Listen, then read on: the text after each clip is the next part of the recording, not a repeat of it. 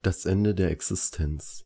Setz dich, du ruhelose Seele, und nimm dir ein wenig Zeit, auch wenn Zeit hier keine Rolle spielt. Setz dich und lasse mir dir eine Geschichte erzählen. Ich habe schon so viele Seelen getroffen. Jede hatte eine andere Vorstellung, was das Leben und die Existenz bedeutet. Die einen sahen das Leben nur als kurzen Höhepunkt der Existenz, denn sie meinten, ein Mensch sei wie ein Stein, den man in einen ruhigen See wirft. Auch wenn der Stein schon lange am Boden liegt, so sieht man doch seine Wellen noch klar und deutlich. Sie meinten, genauso sei es mit dem Leben. Ein Mensch würde erst dann sterben, wenn sich alle Wellen seines Handelns geglättet haben, wenn alle seine Nachkommen gestorben sind, wenn jeder von ihm gepflanzte Baum gefallen ist. Andere meinten, der Tod sei nicht das Ende vom Leben, wie der Haken das Ende einer Angelschnur, sondern eher das Gegenteil der Angelschnur. Also müsse man Tod und Leben als Gegenteile betrachten, die nicht gleichzeitig herrschen können und sich davon verabschieden, den Tod als Ende zu sehen. Andere wiederum dachten, der Tod wäre nur der Wechsel in ein anderes Leben. Man würde also immer und immer wieder geboren werden, ohne je wirklich tot zu sein. Wieder andere dachten, das Universum sei eine Art Ei, in dem die Seele Stück für Stück reifen kann, bis sie zu einer Art Gott wird. Auch gab es Seelen, die behaupten, nach dem Tod käme das ewige Leben an einem unendlich schönen Ort oder grausamen Ort. Doch all diese Seelen waren sich in einem Punkt einig. Es ginge unendlich weiter mit der Existenz. Denn selbst wenn der letzte Baum, den du gepflanzt hast, gefallen ist, so wird doch der Humus, der aus ihm entsteht, den Boden für neue Bäume und neues Leben bilden. Leben, in dem ein Teil von dir weiterlebt. Auch wenn das Leben das Gegenteil vom Tod ist, waren sich alle einig, dass es dazwischen kein Nichts geben kann. Aber ich kann dir sagen, wie es wirklich ist. Ich kann dir erklären, was der Sinn der Existenz ist. Ich kann dir sagen, wie es nach dem Leben weitergeht. Du, kleine Seele, warst eine Notwendigkeit, um deine eigene Spezies zu erhalten. Hör zu und verstehe. Am Anfang, als Leben Tod auf der Erde ablöste, hatte Leben nur wenige und sehr einfache Kreaturen, bestehend aus nur einer Zelle und mit der Direktive, sich zu vermehren. Dies klappte sehr gut und erstaunlich schnell. So kam es dazu, dass Leben Tod bat zu helfen. Leben wollte, dass Tod die Einzeller und alles andere Lebendige auf der Erde nach einer gewissen Zeit und nach bestimmten Regeln aus der Existenz entfernte. Tod tat dies mit großer Sorgfalt, während Leben den Geschöpfen beim Existieren zusah.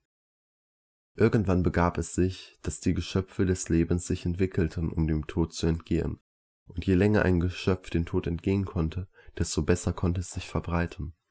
Aus Einzellern wurden Mehrzeller, aus Mehrzeller wurden dann schließlich kleine und simple Tiere, und aus diesen simplen Tieren immer komplexere, stärkere und anpassungsfähigere Organismen. Einige begannen sogar sich gegenseitig zu bekämpfen. Dies war die Geburt von Krieg, der erste Bote der Apokalypse. Im Schatten des Lebens haben sich auch Geschöpfe des Todes ausgebreitet. Es entstanden Viren, die keine lebenden, aber doch existierenden Objekte sind. Deren einzige Direktive bestand darin, das Leben am sich ausbreiten zu hindern und sich selbst möglichst stark zu verbreitern. Dies war die Geburt von Krankheit, der zweite Bote der Apokalypse. Leben mochte diese Kreaturen nicht und befahl Tod, sie unter noch härteren Regeln aus der Existenz zu entfernen, als es bei den restlichen Geschöpfen der Fall war. Auch die Geschöpfe des Lebens entwickelten immer mehr Abwehrmöglichkeiten gegen diese Vorboten des Todes. Dies und dass die Viren immer auf weiterentwickeltes Leben angewiesen waren, war dann wohl der Grund, dass diese Geschöpfe dann doch immer im Schatten von den Geschöpfen des Lebens blieben. Die Geschöpfe des Lebens entwickelten sich währenddessen immer weiter, um Tod länger entgehen zu können. Erst stellten sie ihren Stoffwechsel um, um Energie besser verwerten zu können, dann verließen sie irgendwann das Wasser, um an Land neue Räume zum Ausbreiten erschließen zu können. Doch an einem gewissen Punkt trat ein bestimmtes Problem auf. Bisher hatte es immer prima funktioniert, dass die Geschöpfe des Lebens durch einfachste Instinkte und Reflexe gesteuert wurden. Doch das war irgendwann nicht mehr genug, denn die Existenz wurde zu komplex, um sie in einfache Impulse zu unterteilen. Gefahren mussten eingeschätzt werden, Essen und Durst mussten unterschieden werden können die immer komplexere Umgebung erfasst werden und noch vieles mehr. An diesem Punkt konnten sich die Geschöpfe des Lebens am besten durchsetzen, die dies am besten beherrschten, und so entstand langsam, ohne dass es Leben wirklich bemerkte, ein Bewusstsein der Geschöpfe ihrer selbst in ihrer Umwelt. Am Anfang war dieses Bewusstsein schlicht, einfach und nicht bemerkenswert. Doch mit der Zeit wuchs auch das Bewusstsein immer mehr und konnte mehr und komplexere Aufgaben übernehmen. Nun verstanden Geschöpfe das erste Mal, was es bedeutete zu hungern. Somit wurde gleichzeitig mit dem Bewusstsein Hunger geboren, der dritte Bote der Apokalypse. Zwischen dir und diesem Stadium des Lebens liegt jetzt nur noch ein wichtiger Schritt, die Intelligenz. Es fing bei den Ratten an und schnell war Leben klar, wer Intelligenz hatte, konnte auf viele Herausforderungen besser reagieren.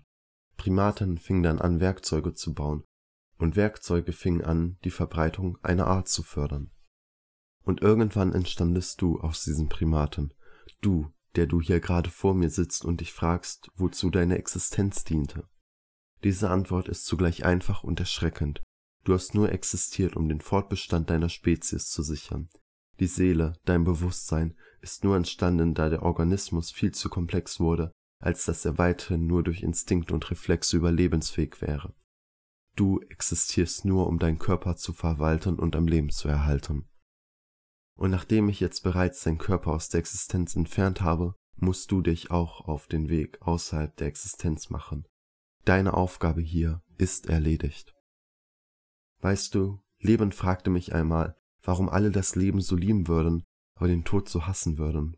Ich antwortete, das Leben sei eine wundervolle und schöne Lüge, Tod allerdings ist eine bittere und grauenvolle Wahrheit. Das Ende der Unendlichkeit. Aber sei nicht traurig, es ist nicht schlimm, dass du, Seele, aufhörst zu existieren, denn eine Unendlichkeit wird es für niemanden geben. Am Anfang des Universums war die gesamte Materie und Antimaterie auf einen unendlich kleinen Punkt konzentriert. Dann kam es zum Urknall. Wäre die Vorstellung nicht schön, dass, wie viele lange glaubten, das Universum irgendwann wieder auf diesen unendlich kleinen Punkt zusammenfällt und alles von vorne beginnt? Ein ewiger Kreislauf von Leben und Tod, geboren werden und sterben, Ausdehnung und Zusammenbruch. Aber so ist es nicht.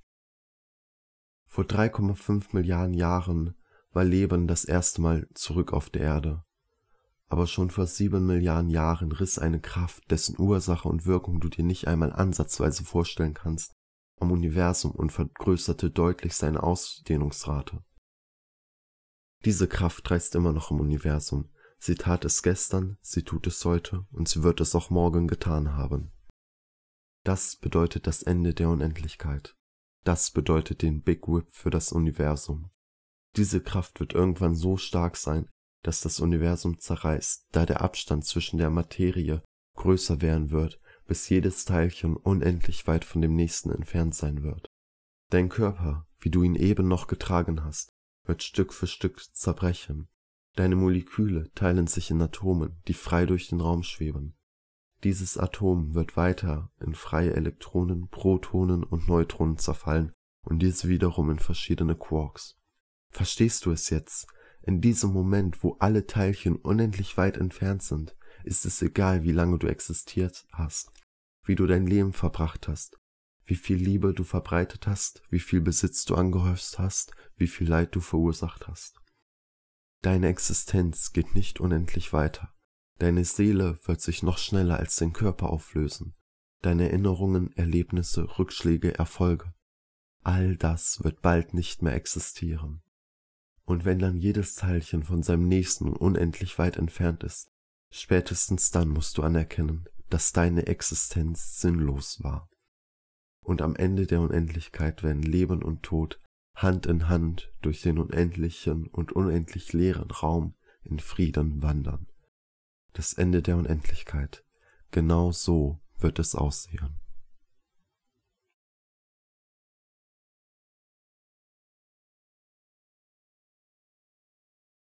Der Anfang der Unendlichkeit. Du fragst dich sicher, wer ich bin. Ich, gute Seele, bin der vierte Bote der Apokalypse. Ich bin der mächtigste in diesem Quartett. Ich bin tot. Doch auch ich habe nicht immer existiert. Ich habe dir bereits vom Anfang des Universums erzählt, aber es gibt auch eine Geschichte, die vor dem Anfang beginnt. Vor dem Urknall war unendlich viel auf einem unendlich kleinen Punkt im Raum. Als das Gleichgewicht von unendlich viel im unendlich Kleinen zerstört wurde, führte dies zur gewaltigsten Explosion der Geschichte, die später Urknall genannt wurde. Es war die Geburtsstunde von Chaos, der keinen Platz in euren Schriften innehat, obgleich er doch der mächtigste ist. In der ersten Sekunde seiner Existenz sorgte er dafür, dass mit unmöglichen Geschwindigkeiten sich alles verteilte. Er war so sehr lange ein Kind. Er schleuderte Gaswolken, riesige Planeten und sogar ganze frisch geborene Galaxien ineinander. Er tat dies nicht aus Bosheit, er tat dies nicht aus Wut, er tat dies nicht aus Lust, er tat dies nicht aus irgendeinem Grund, er tat dies einfach, weil er Chaos war. Langsam wurde er älter, reifer und sehnte sich in den unendlichen Weiten nach Gesellschaft. Er begann sein Temperament zu zügeln und fing an, einen einzelnen Planeten mit bestimmten Elementen, teilweise von der anderen Seite des Universums, in Berührung zu bringen. Was dann passierte, hätte man für einen Zufall halten können, wenn man nicht gewusst hätte, dass der Zufall von Chaos Hand geführt wurde. Dadurch, dass dieser Planet so reich an Wasser, schweren Elementen und noch vielen anderen wichtigen Bestandteilen war, wurde es der erste Planet mit stabilen Verhältnissen, der erste Planet mit einer Atmosphäre, ein stabiles System, geschaffen durch Chaos. Dieses stabile System brachte ein Kind hervor. Es war die Geburt von Leben. Und kaum war Leben geboren, so bevölkerten bald viele Geschöpfe des Lebens diesen Planeten. Und wenn man so auf das Universum gesehen hat, so war das erste frühe Leben ein Wunder. Viele Planeten waren gerade erst dabei, sich abzukühlen, viele Sterne fingen gerade erst an, aus riesigen Gaswolken zu kollabieren, und Galaxien waren zu dieser Zeit nur lose Haufen von Materie.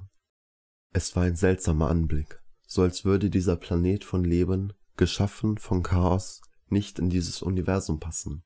Aber trotzdem hätte es so, wie es jetzt war, lange weitergehen können. Hätte es, wenn da nicht das eine Gespräch zwischen Chaos und Leben gewesen wäre. Hätte es, wenn Leben Chaos nicht um Erlaubnis gebeten hätte, auch andere Planeten mit Geschöpfen beleben zu dürfen. Hätte es, wenn Chaos nicht gewollt hätte, dass dieser eine Planet einzigartig bleiben würde. Hätte es, wenn Leben nicht so aufdringlich gewesen wäre. Hätte es, wenn Chaos nicht so engstirnig gewesen wäre. Hätte es, wenn Leben nicht heimlich einen zweiten Planeten in Obhut genommen hätte. Hätte es, wenn Chaos dies nicht bemerkt hätte. Aber Chaos hat es bemerkt und Chaos wurde sehr wütend. Chaos nahm beide Planeten und schleuderte sie ineinander. Beide Planeten zersplitterten bei dieser Kollision und wurden unglaublich heiß. Alles Leben wurde auf einen Schlag vernichtet. Dies war die Geburtsstunde von mir, Tod, dem vierten Boten der Apokalypse. Aus diesen beiden Planeten wurde eine glühend heiße, zähflüssige Sphäre, aus der sich durch die gewaltige Kraft wieder zwei Himmelskörper bildeten, ein Planet und dessen Mond. Dies war die Geburt von Mutter Erde. Sie sollte verhindern, dass sich eine solche Tragödie erneut abspielt. Wenn diese neugeborene Erde abgekühlt ist, dann werden Leben und Tod zu dieser zurückkehren und sie erneut bevölkern. Unterdessen wütet Chaos weiterhin im Universum. Ich weiß selber nicht genau, was er treibt, aber ich spüre, dass er vor sieben Milliarden Jahren etwas in Gang setzte, das das Ende der Unendlichkeit bedeuten wird.